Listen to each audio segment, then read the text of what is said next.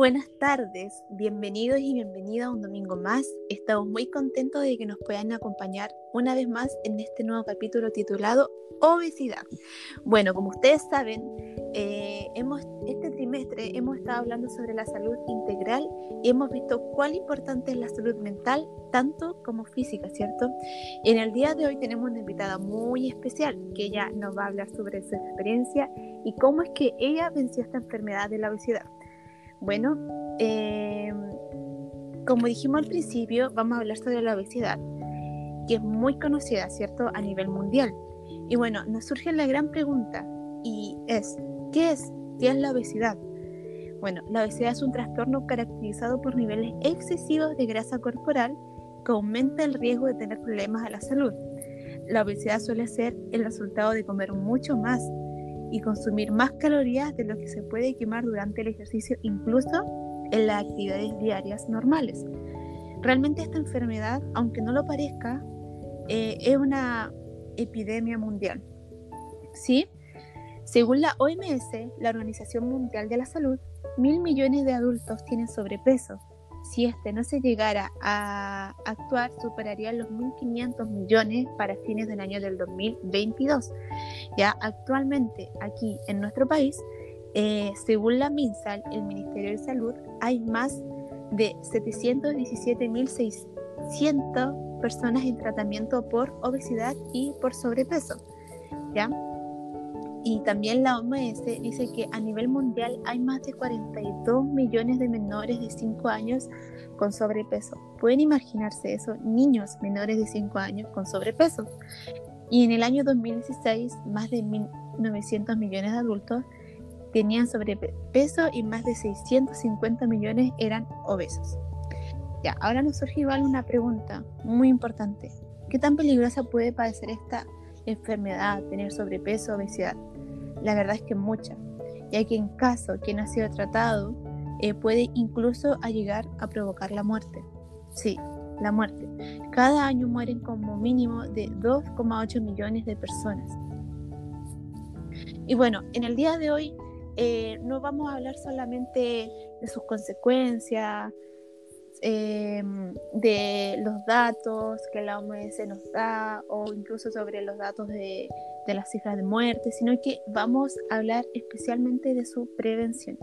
Y bueno, es por eso que eh, en este momento nos está acompañando María y ella nos va a hablar sobre esa experiencia y cómo es que ella luchó y venció esta enfermedad. Así que el tiempo es tuyo, María. Así es, Tatiana. Agradezco igual que me hayas invitado en tu programa eh, creo que hablar de la obesidad es algo muy importante en estos tiempos. Y bueno, me presento, mi nombre es María, María Álvarez. Eh, y bueno, soy de la ciudad de Copiapó, soy madre de dos hermosas hijas y estoy felizmente casada. En estos momentos me dedico a educar en varios establecimientos, eh, especialmente sobre la importancia de tener un buen hábito alimenticio y también tengo un emprendimiento donde nosotros eh, trabajamos con personas que han tenido obesidad, que han pasado por esta etapa y las apoyamos a poder afrontar en este caso eh, este, esta evolución de, poder dejar estos, estos malos hábitos alimenticios. Así es. Bueno, te queremos hacer un par de preguntas, María. ¿Cómo fue que te diste cuenta que estabas caminando hacia esta enfermedad? ¿En qué año surgió? En qué época de tu vida, si se podría saber. Sí, mira, te cuento, yo estaba en la universidad cuando comenzó todo esto, por allá ya cerca de los años 90, por ahí, tú me entiendes, ya un poco más, más de edad. Claro.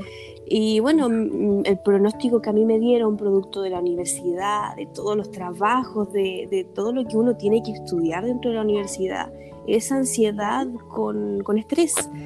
Y bueno, uno de mis refugios para poder lidiar con esta ansiedad eran los atracones de comida. Yo terminaba un certamen y me acuerdo que tenía una amiga en, la universidad y le decía, oye, acompáñame a comprar. Eh, íbamos a comprar todos los días después de un certamen o, después de, de, cualquier. Siempre había una excusa para poder comer y empezó un muy, muy mal hábito alimenticio. En, en este caso, yo de verdad que no lograba controlar mi apetito. Y ahí fue cuando me di cuenta, unos años después, que, que algo no andaba bien en mi vida, realmente. Claro, sí, Bueno, ¿qué, ¿qué fue lo que te motivó a ti a hacer este cambio de vida, este cambio de hábito?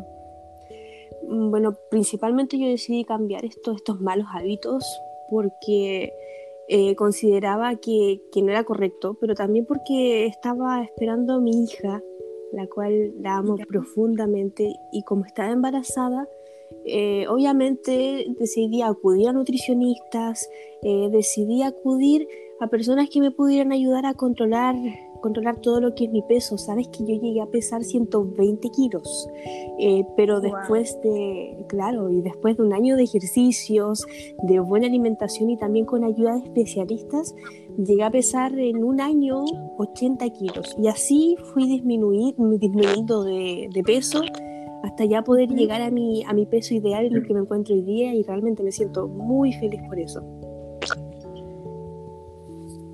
Interesante.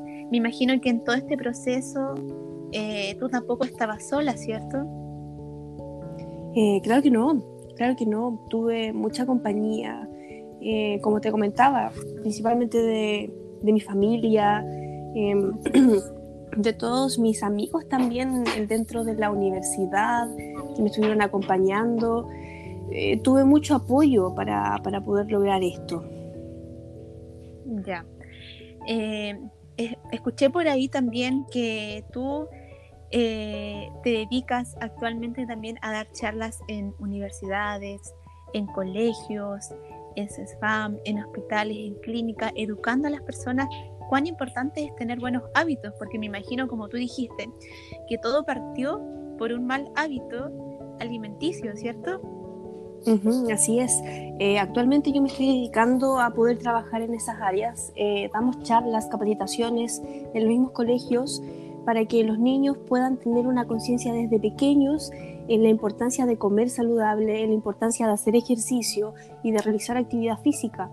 Eh, también tenemos un centro donde trabajamos con personas que están en obesidad, jóvenes, universitarios, niños, y los ayudamos a que ellos puedan eh, dejar en este caso los atracones de comida y puedan de alguna forma seguir eh, alimentándose de una forma saludable y sana.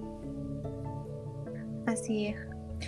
Bueno, y tú ahora, ¿qué le dirías a las personas que están pasando por este momento? Porque me imagino que es una lucha, es una lucha interna eh, en los jóvenes, bueno, que esta enfermedad no tiene edad, le da a los niños, a los jóvenes, a los adultos.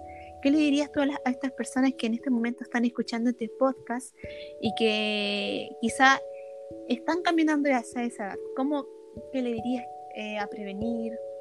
Sí, o sea, totalmente esta enfermedad realmente o, estos trastornos alimenticios puede darle a cualquier persona. Eh, lo que yo diría y lo que es una fuente clave para que uno pueda dejar en este caso de consumir alimentos de forma excesiva es eh, mediante el apoyo. Siempre busquen ayuda de terceros, ayuda profesional a cada uno de los jóvenes que están escuchando en este momento.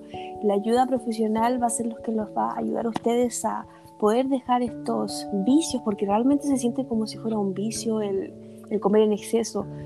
Eh, principalmente eso, y bueno, el apoyo de la familia, de un círculo cercano, de los mismos amigos, es una fuente muy, muy importante para que uno pueda lograr estas metas y poder disminuir de peso y poder tener también buenos eh, hábitos alimenticios en este caso. Así es, así es, y yo creo que sobre todo está en uno mismo, en esa fuerza de voluntad. Eh, en poder querer superarnos, ¿cierto? Querer superarnos, y a seguir adelante. bueno, eh, María, estamos muy contentos de que nos haya acompañado en el día de hoy. Em, muchas gracias por tu tiempo, por tu simpatía. Y nos despedimos en el día de hoy, chicos. Estamos muy contentos de que nos hayan escuchado. Y, y lo esperamos para el próximo podcast, el próximo domingo a las 7 de la tarde. Muchas gracias.